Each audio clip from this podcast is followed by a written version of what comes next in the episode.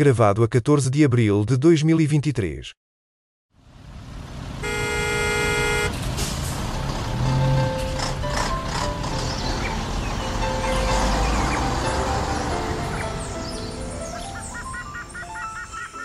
Triangulação do círculo. Agora que eu não vou dizer onde é que vou. Já está a gravar que eu ouvi. Nunca mais, Miguel, nunca mais vais ser capaz de nos apanhar em flagrante delito. Tu não me desafias. Ó Daniel, já agora falando nessas coisas de flagrante delito, explica-me lá aquilo que ficou pendente da semana passada, que eram os macacos do nariz. Quem é que estava a tirar? Ah, que medo. Foi a Georgina Rodrigues, que é a esposa do nosso queridíssimo Cristiano Ronaldo. Não sei se foi na Netflix, que ela tem um, ou na HBO, não sei bem. Tem uma série e foi apanhada na série a tirar macacos do nariz e acho uma elegância enorme. Tens uma joia de 20 milhões de euros e depois com essa joia tiras macacos do nariz. É a modernidade, é a elegância É um macaco caro. é um macaco caro. Eu já disse aqui uma vez e repito, a elegância morreu. A modernidade matou a elegância. Que grande catchphrase. Mesmo. eu adoro ser, eu adoro esse catchphrase. É que como aquele, como, como é que era o catchphrase que eu disse uma vez de pobres e da classe média? Já não me lembro. Pobres Premium. É exa sim, exatamente, é assim uma coisa. Eu também adorei. Meus queridos companheiros, eh, minhas queridas, queridas e queridos ouvintes, estamos aterrados no episódio centésimo, quinquagésimo quarto da Triangulação do Círculo. O meu nome é Miguel Agramonte e continuo a falar-vos de Aveiro, sendo eu o provocador deste episódio. É ele o provocador, mas é o que eu vou provocar, porque Uh! ele, na semana, ele na semana passada foi cancelada e agora já está a dizer queridos. Bem, e o meu nome é Max Spencer Donner e estou a falar-vos de Faro. Ai meu Deus, eu ia-me dando um ataque. Hum, Enfim, eu sou o Daniel Rocha e estou, eh, infelizmente, ainda em Almada. Podia estar no outro lado. Ai, estamos todos em casa então. Caseiras. Sim, umas perguntas assim rápidas. Eh, Já atribuíram algum nome à ponte sobre o Rio Douro, à nova ponte do metro? Porque Eu já votei. concurso. Então, Mas podemos saber? Podemos saber qual foi? Eu votei em António Variações. Hum, Foi o meu voto. nice. não- eu não estou a perceber nada disto, mas agora é tudo democracia direta, não era para pôr um aviãozinho no sítio do Essa aeroporto. era, a também. minha segunda, essa era a minha segunda pergunta. Agora Se também- agora- já agora também- colocaram. Eu, um aviãozinho já coloquei. Já coloquei. Onde é que colocaste? Agora, Ponta Delgada. Ah, bem que é preciso, bem precisa. Lisboa precisa do aeroporto em Ponta Delgada. Ponta. Delgada. Ou talvez o pusesse em Madrid para ver se alguém constrói comboios rápidos neste, neste país. Mas eu gostava de saber daí realmente qual é o resultado. É sério que esperam um resultado daquilo? Quer dizer, fazem um mapa interativo, as pessoas põem lá o avião, aquilo serve para quê? Pois. Para, eu digo mais uma coisa, que é eh, quanto é que custou aquele site, quanto é que custa a manutenção para esta brincadeira toda? Quantas Alexandras Reis custou o site? Duas? Menos?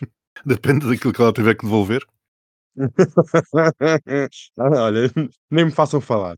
A TAP, aliás, foi mais uma vez o tema transversal. Não, vamos falar da TAP esta semana. Não. Não, não pode ser, não, vamos pode ser. da. Mas eu eh, quero desde já desejar a Luís Rodrigues bonne chance. Bonne chance. Resultou na- com, com a Cristina. O primeiro tema desta semana, eh, que para nós começarmos aqui a analisar, é como chamar a fuga das informações, ou o leak, como se diz em inglês, dos documentos secretos classificados dos Estados Unidos, que foram os Estados Unidos da América, que foram despejados e depois foram propagados por algumas redes sociais. Quanto a este ponto, há uma série de questões que se levantam, nomeadamente o enfraquecimento dos Estados Unidos enfraquecimento estratégico, entenda-se, pode ser entre outros naturalmente, mas estratégico, relativamente à guerra da Ucrânia, a exposição de uma série de planos dos aliados também face à Rússia, e uma das perguntas que se colocava, porque isto foi um tema também transversal toda a semana, era se teria sido a Rússia, eh, se teriam sido os Estados Unidos, se teria sido a China, enfim, quem teria eh, realmente colocado a público e divulgado estes documentos, aparentemente é um luso-descendente, acho que é neto de portugueses, um tal de Jake Teixeira, mas eh, não é o único português que é apanhado, ou pelo menos luso-descendente, que é apanhado no meio disto tudo, porque António Guterres também já levou aqui uns salpicos, que, pelos vistos, os Estados Unidos também o consideram demasiado próximo das posições russas. Querem começar a comentar este tema, porque isto é um tema que dá pano para mangas, parecendo que não, pode parecer um, um tema menor, mas isto põe eh, à luz do dia questões bastante pertinentes, além de embaraçar os próprios Estados Unidos da América. Eu achei curioso que um rapaz de 21 anos, com um nível de acesso, eh, bastante baixo, até era considerado um júnior em termos de nível de confidencialidade, que os requerimentos para o cargo que ele exercia até agora eram apenas o ensino secundário, carta de condução e 18 meses de experiência. E aqui deixo aqui a questão, se este tipo de funcionário consegue aceder a este tipo de documentos, quem é que poderá aceder? A espionagem não terá sido feita.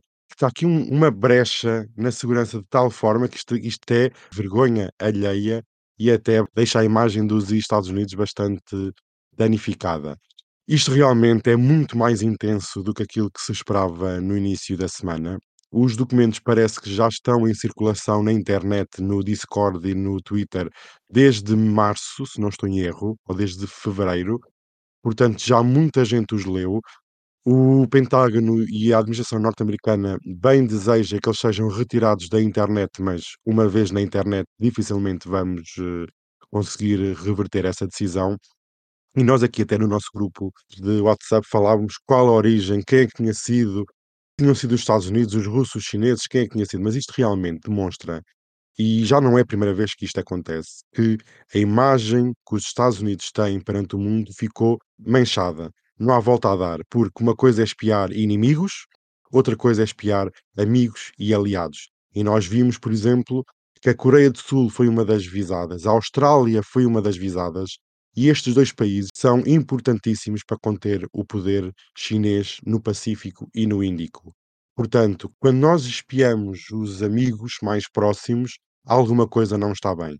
E demonstra que os Estados Unidos não confiam em ninguém e, por vezes, nem neles próprios. Oh, Daniel, mas se me permites interromper, na política internacional, como sabes, ninguém confia em ninguém. Aliás, esse é um dos princípios basilares da, da- da- política internacional, que é toda a gente desconfiar de toda a gente e toda a gente espiar toda a gente. Agora, realmente, Certo. o que fica mal, pronto, lá está, eu não me importo que tu saibas os meus segredos, eu também vou saber os teus segredos. Agora, o que me chateia é que tu venhas a expor os meus segredos na tua rede social. Isso é que traz aqui Certo. alguns amargos de boca, não é? Mas, por exemplo, quando tu exportas tecnologia para a Austrália de submarinos com propulsão nuclear, é muito mais do que um amigo, é um casamento para a vida. E quando tu espias o teu cônjuge, neste caso a Austrália, quer dizer, isto não é apenas. Isto é muito vasto. Nós até tivemos acesso a informação vinda dentro do governo russo. Quer dizer, até que ponto não estamos a expor uma rede de espiões norte-americanos dentro do aparelho russo e até que ponto não estamos a pôr em causa décadas de trabalho, de possível acesso a informação muito importante. E como estavas aqui a dizer, a ONU foi espiada, o António Guterres foi espiado, a Ucrânia, a Rússia, Israel, e os documentos estão todos na internet, mas ainda não foram, na sua totalidade, investigados e lidos. Por nós.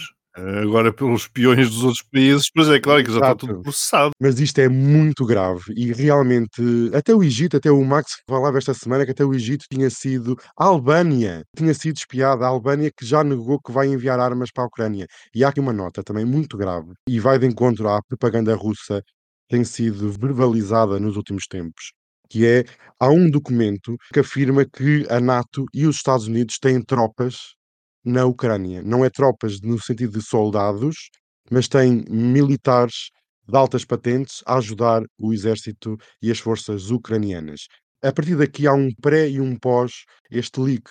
E esta ideia, que se realmente for confirmada que existem militares, existem forças da NATO no território ucraniano, está a dar razão à propaganda russa quando diz que isto é uma guerra não com a Ucrânia, mas com a NATO e com os Estados Unidos. E que, perante esta situação, terão que escalar ainda mais a situação.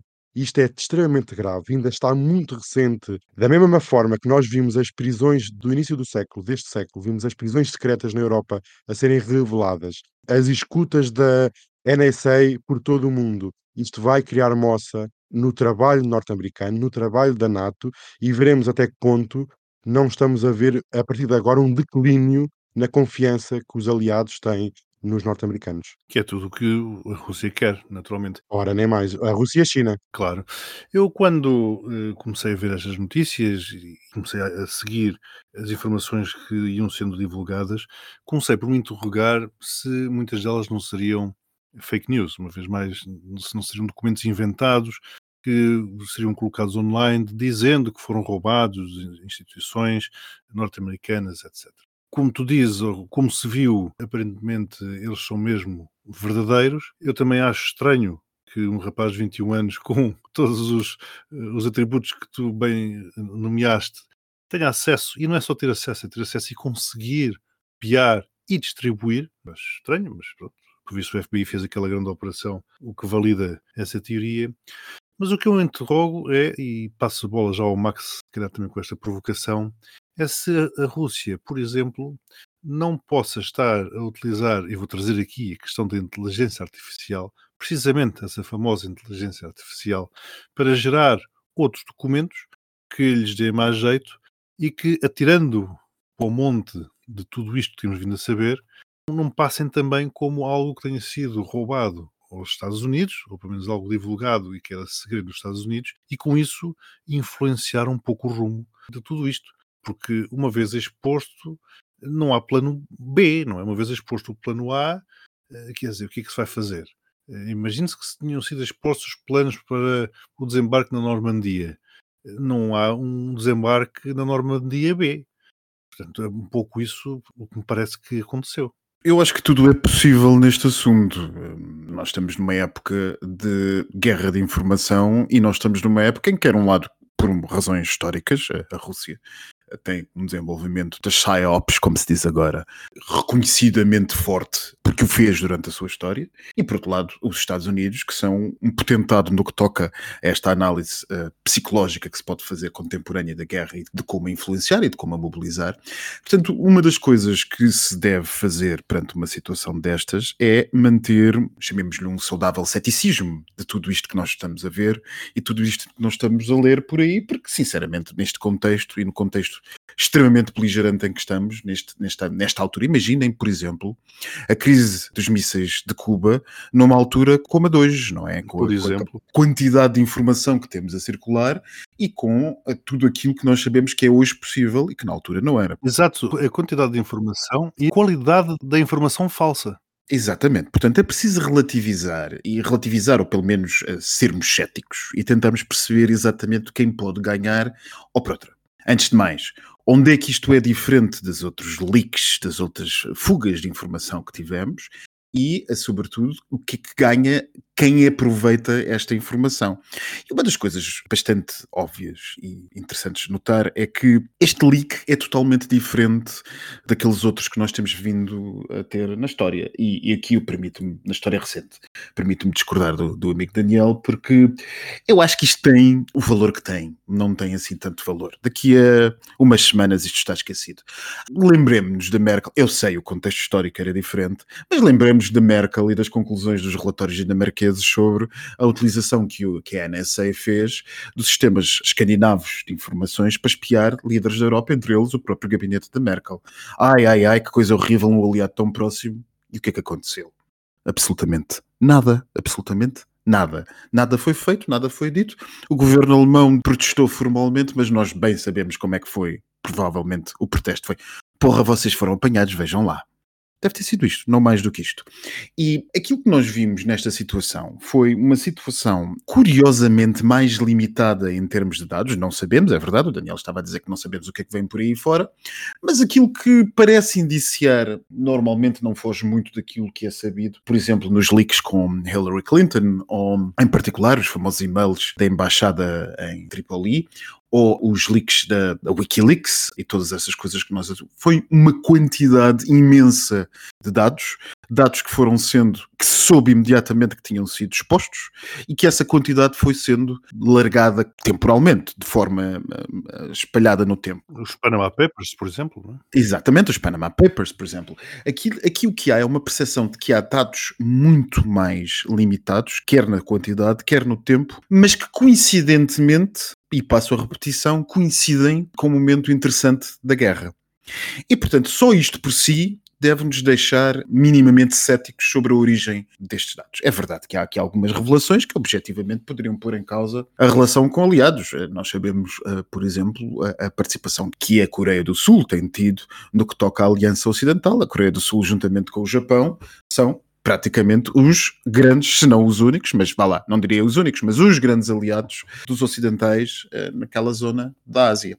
Isto pondo a Índia assim meio cá, meio lá técnica e teoricamente um aliado dos americanos, mas meio cá, meio lá. Portanto, naturalmente, sabendo-se que altos funcionários da administração norte-americana tinham estado há umas semanas em Seul, como agora o Costa, em negociações e com luvas brancas, ao contrário também de Costa, tenham estado em negociações na Coreia do Sul e uma das coisas que terão, por exemplo, garantido é que eh, os famosos projéteis aparentemente famosos, eh, percebo tanto disso como de lagares de azeite, os famosos projéteis de 155mm dos coreanos não seriam exportados para a Ucrânia, Sendo que depois nestes leaks aparecem até os horários dos uh, navios que os iam transportar até à Europa para depois serem passados para a Ucrânia.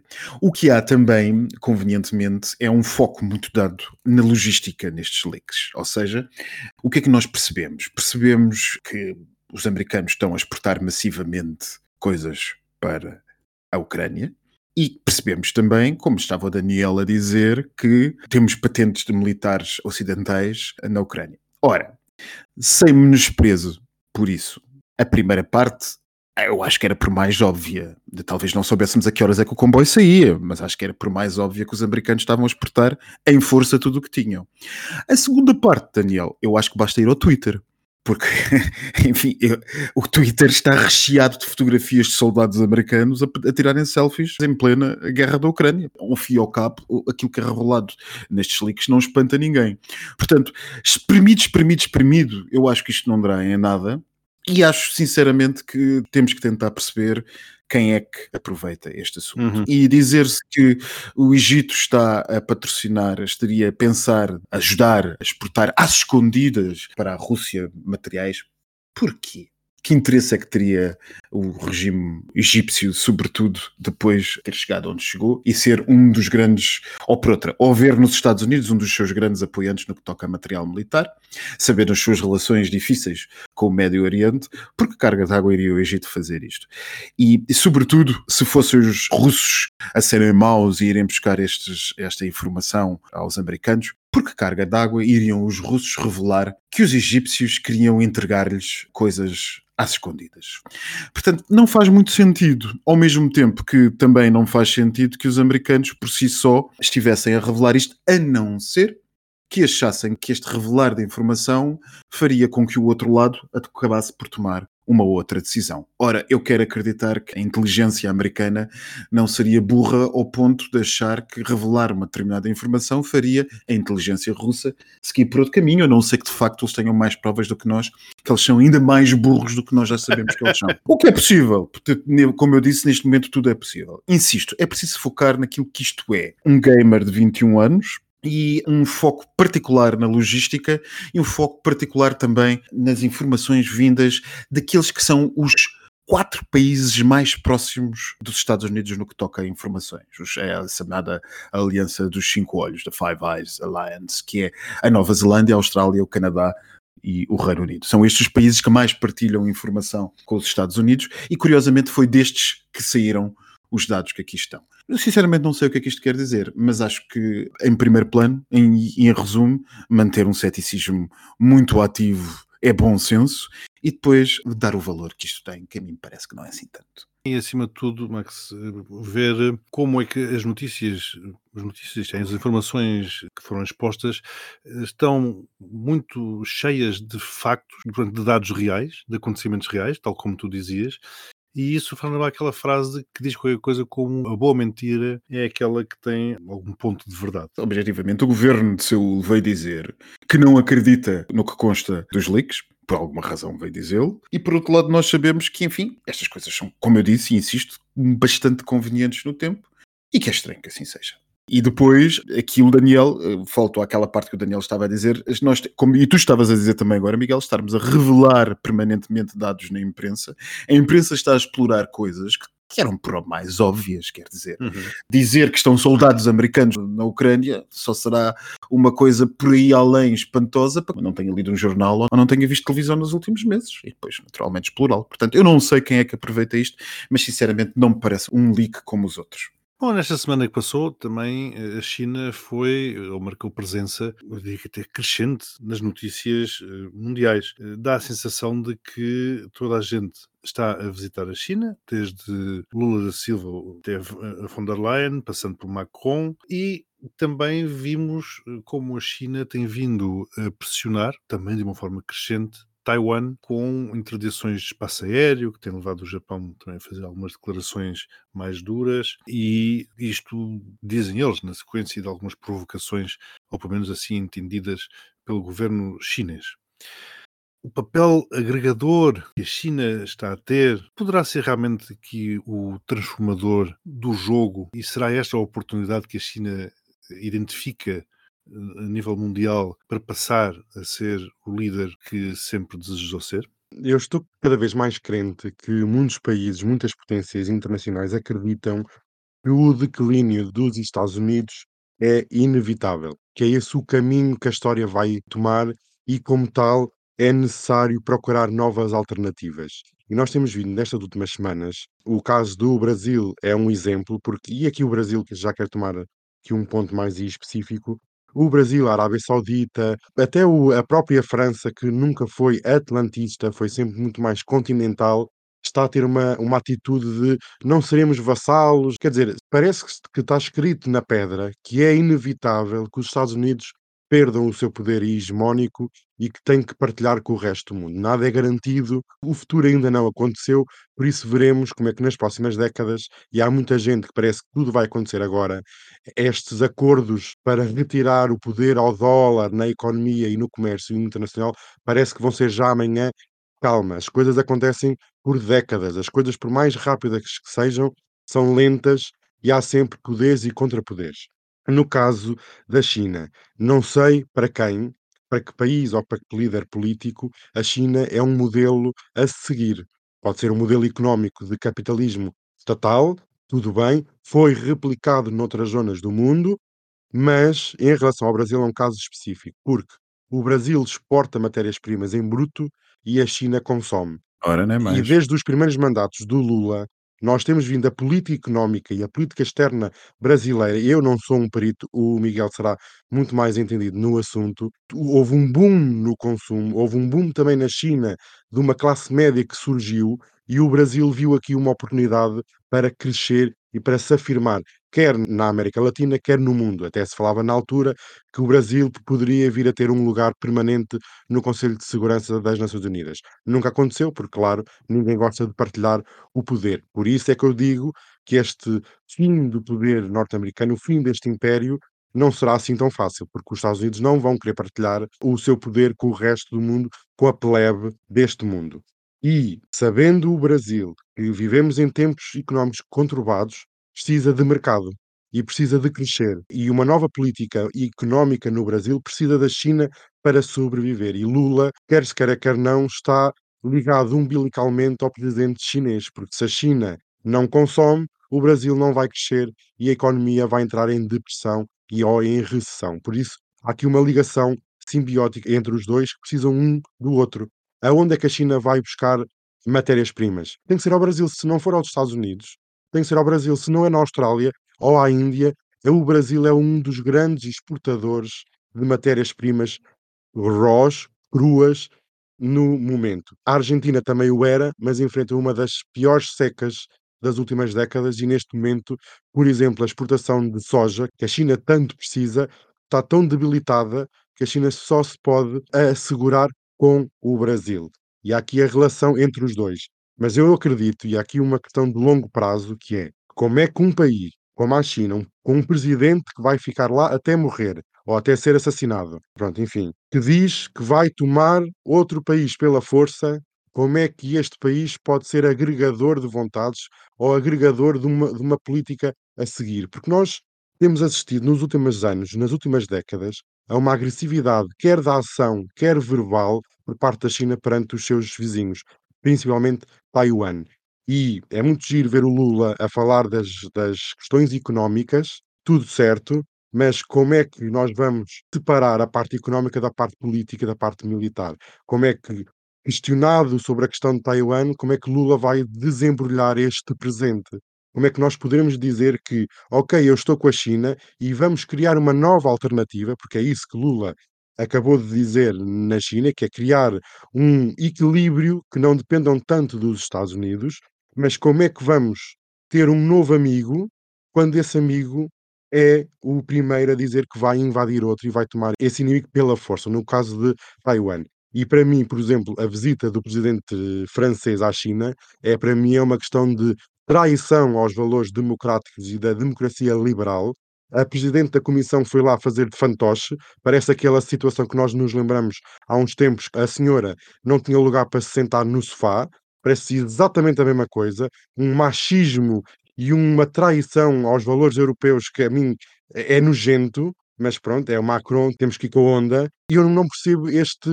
Parece que a China é um farol que atrai to- tudo e todos. Eu vejo as coisas a longo prazo, eu já estudei muito história, li sobre muito e consigo perceber que a China não está aqui no curto prazo.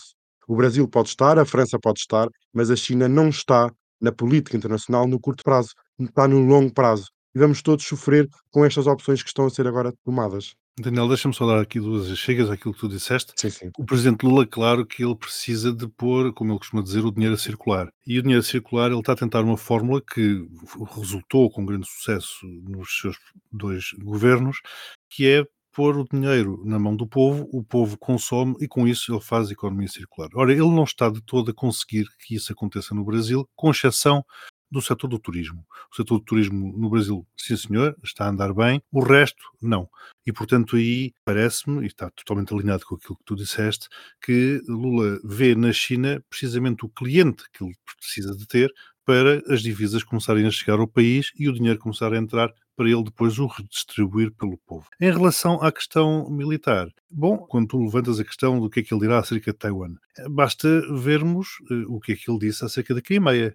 Não da Crimeia propriamente dita, vá lá, subentende-se, ou pelo menos eu assim o subentendi, mas uh, aquilo que ele disse em relação à Ucrânia, de que Zelensky, sim senhor, mas também não pode querer tudo. E, portanto, se não pode querer tudo, dá a entender que a Ucrânia tem razão, como ele diz, mas Zelensky não poderá sonhar com ter a Ucrânia que tinha antes, o que me levou até a perguntar ao nosso grupo se o Brasil tivesse sido invadido pela Argentina, por exemplo, e depois, se chegasse aqui a um acordo de paz internacional, se o Brasil estaria disposto a abrir mão, sei lá, do Rio Grande do Sul, por exemplo, não é? Para se chegar à paz.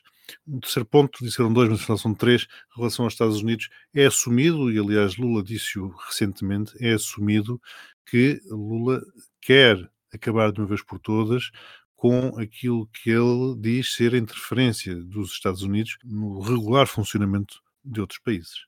Vocês sabem que a ascensão da China, ou pronto, a ascensão do polo anti-Ocidente e o apelo que possa ter a outros países, outros países como por exemplo o Brasil, eu lembro-me sempre um dos mais controversos juristas e conhecedores uh, das relações internacionais do século XX, que enfim ficou associado a muita coisa do nazismo, Carl Schmitt, e ficou célebre também por outras, outras coisas, a teoria dos Estados diretores. Ora, num mundo em que desapareça uma superpotência hegemónica que em tudo controla e tudo mande, naturalmente fica aberto um mundo em que os maiores de cada bairro controlem o bairro à sua volta.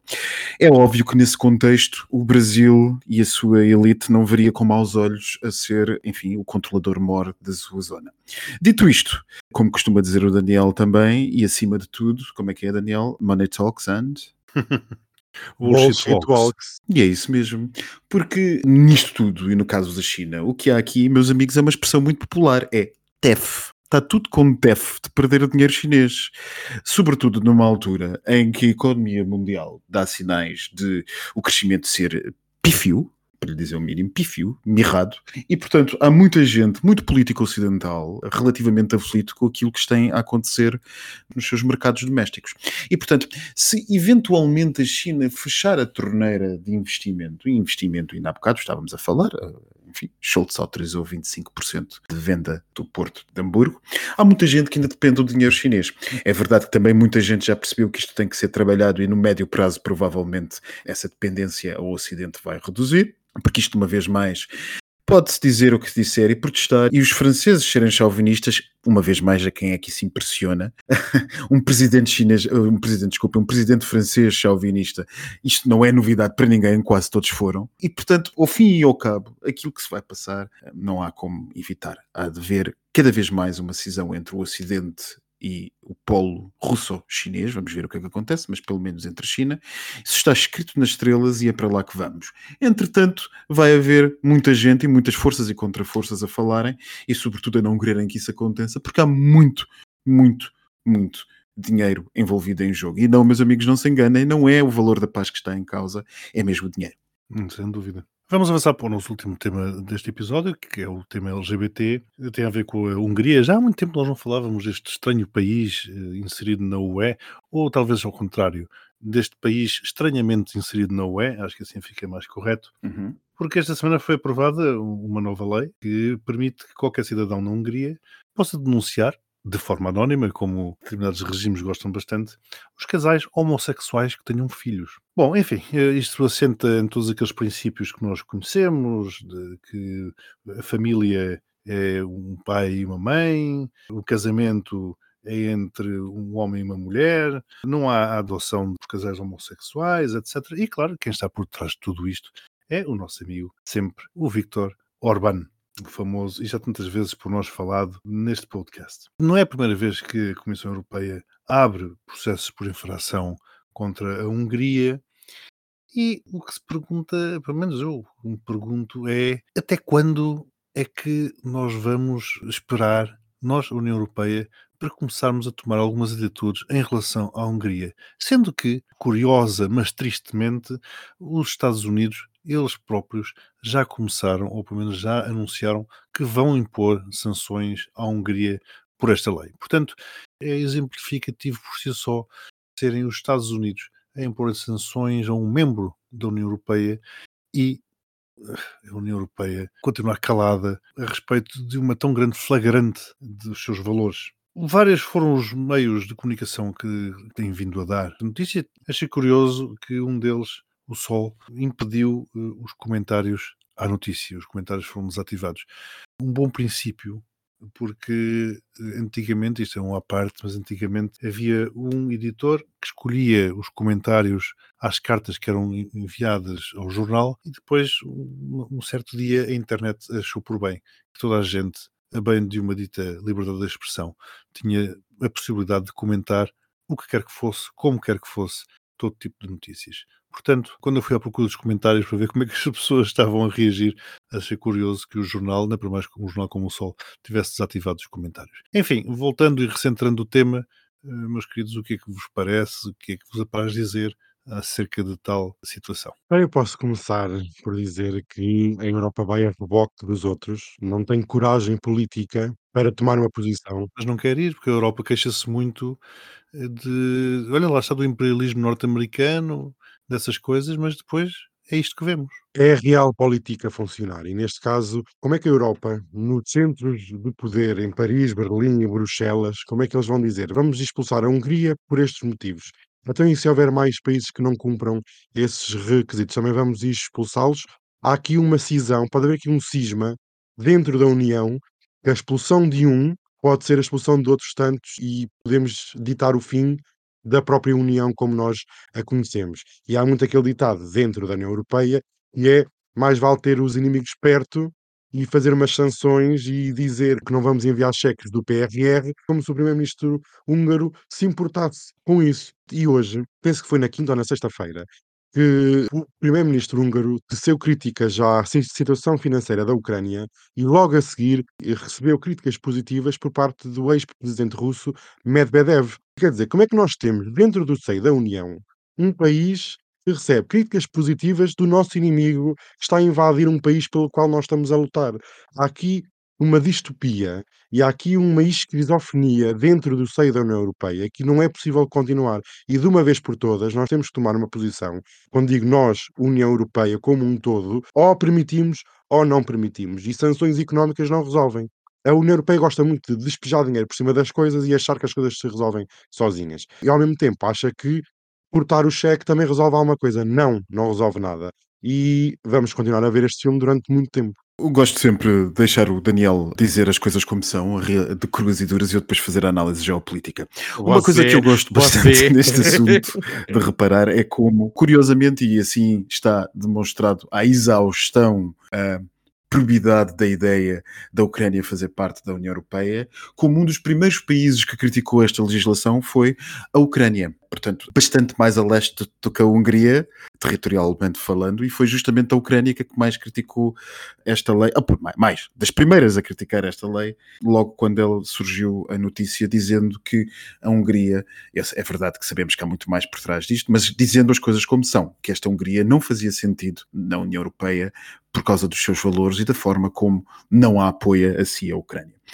Depois, lembrar-me sempre daquele plano que apareceu na crise da dívida pública, que nunca foi publicamente e formalmente assumido, mas que andou a circular nos principais jornais de cada um dos Estados-membros e que apareceu assim à superfície, sem que se saiba muito bem de quem é que tenha vindo, que era um plano que, antevendo a cisão da União Europeia face à questão da dívida pública, basicamente estabelecia a famosa Europa a duas velocidades, em que existiria a Europa Ocidental mais eh, solidamente unida entre si, com valores mais homogéneos, e do outro lado existiria uma Europa que seria a Europa de Leste, com um nível de integração mais lento. Cá me cheira que um destes dias este assunto volta a nascer como compromisso entre o leste da Europa, que não vai querer colaborar com a expulsão da Hungria, e o ocidente da Europa.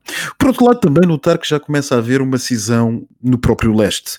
O recente governo da República Checa, República Checa que não aderiu ao processo lançado por 15 Estados-membros, todos eles ocidentais da União Europeia contra a Hungria, insisto, esse processo eh, vai ter consequências e vai ter consequências muito relevantes e vai ser histórico, provavelmente, naquilo que vai impor às instituições europeias. Entretanto, a República Checa mudou de governo, tem agora, como se sabe, um governo fortemente pró-ocidental e anti-Rússia, e esse governo já criticou ferozmente a Hungria e já se disse que tem pena de não poder juntar-se ao processo uma vez que já chegou tarde demais.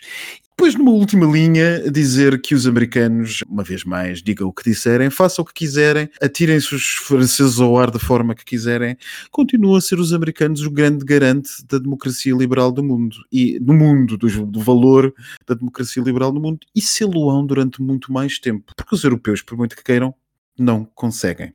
Os americanos têm não apenas o poder e o dinheiro e a força militar, mas o poder do dinheiro e da política, mas também o condão de serem muito mais espertos a fazer as suas oposições do que nós aqui na Europa, porque ainda no ano passado os Estados Unidos nomearam o embaixador David Pressman para Budapeste. Quem é David Pressman? É justamente um homem homossexual casado com outro homem com dois filhos adotados e vive em Budapeste e faz a, a vida negra ao governo de Orbán quase todos os dias.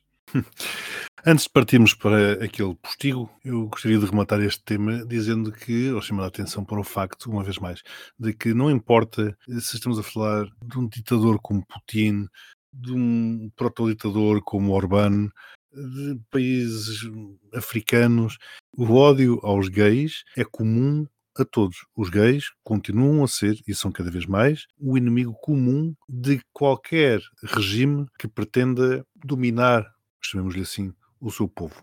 Danielzinho, abres as portas. O postigo de Daniel.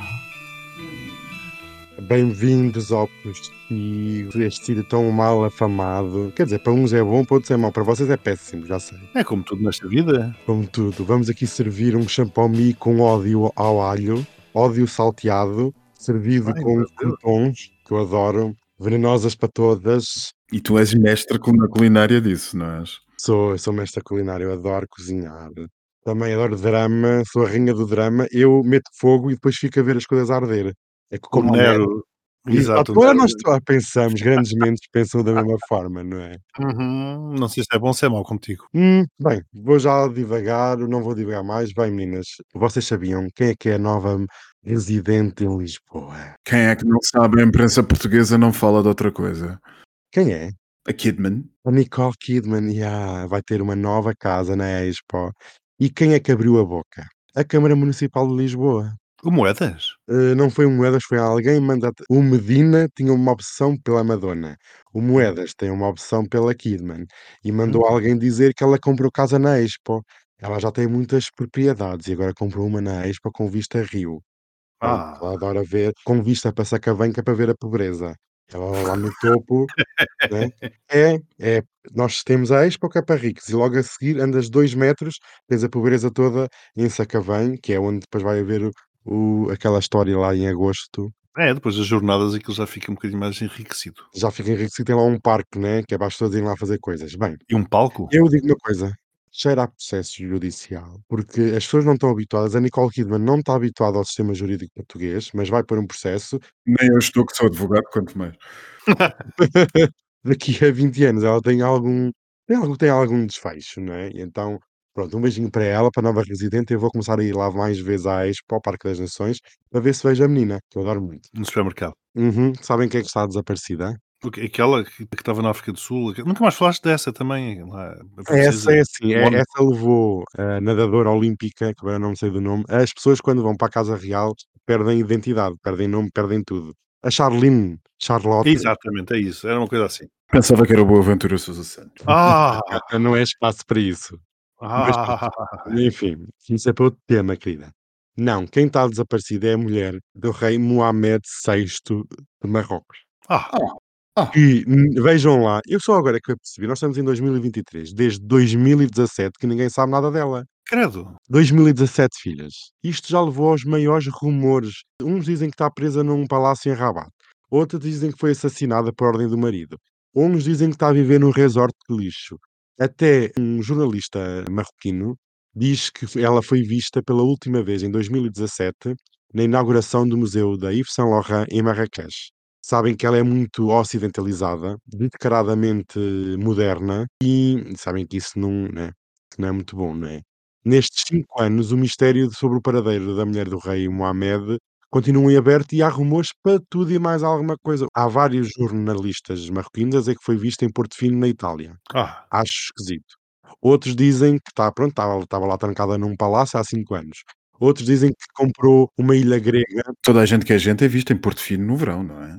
É, Uhum. exatamente. Só eu é que não sou, porque acho isso muito brega. não, porque tu estás no resort em Rabat. Em Rabat. Outros dizem que ela comprou uma ilha grega por 3,8 milhões de euros, até tem o preço, e que vive lá exilada. Há muitas suposições, mas confirmações ou certezas é que não há nenhuma. E o mistério persiste, não sei o que é que se passa. Vocês sabem de alguma coisa? Não sei, pode ser que tenha apanhado um avião para Lisboa. Tipo, Play It Again, sabe? Estou a imaginar o o final do filme Casa Blanca, sei lá eu, uma coisa assim, mais.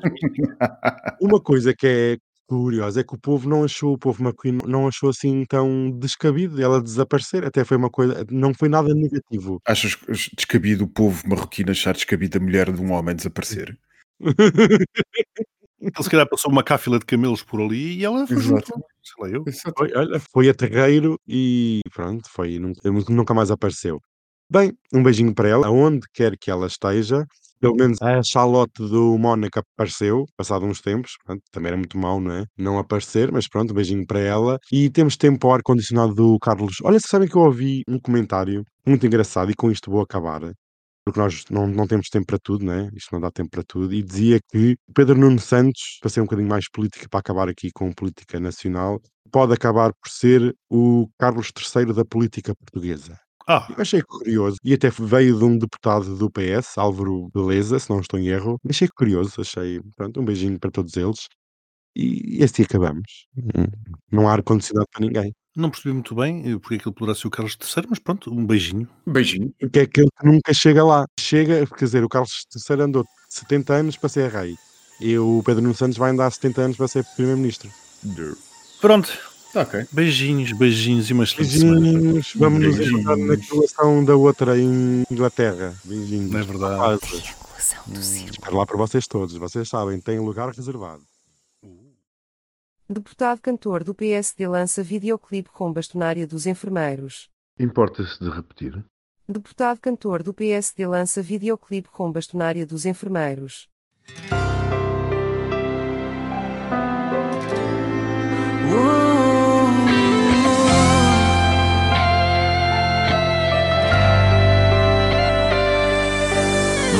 Esquecer o que houve entre os dois. Momentos de entrega, loucura e paixão. Tanto desejo de fazer o amor entre nós. Passa o tempo e mudaste também. Não estavas segura de ti, eu sei. Mas no fundo tu segues me amando também. Somos como somos e a vida é como é. Se o amor bate à tua porta, mas não queres ver, leva-me contigo,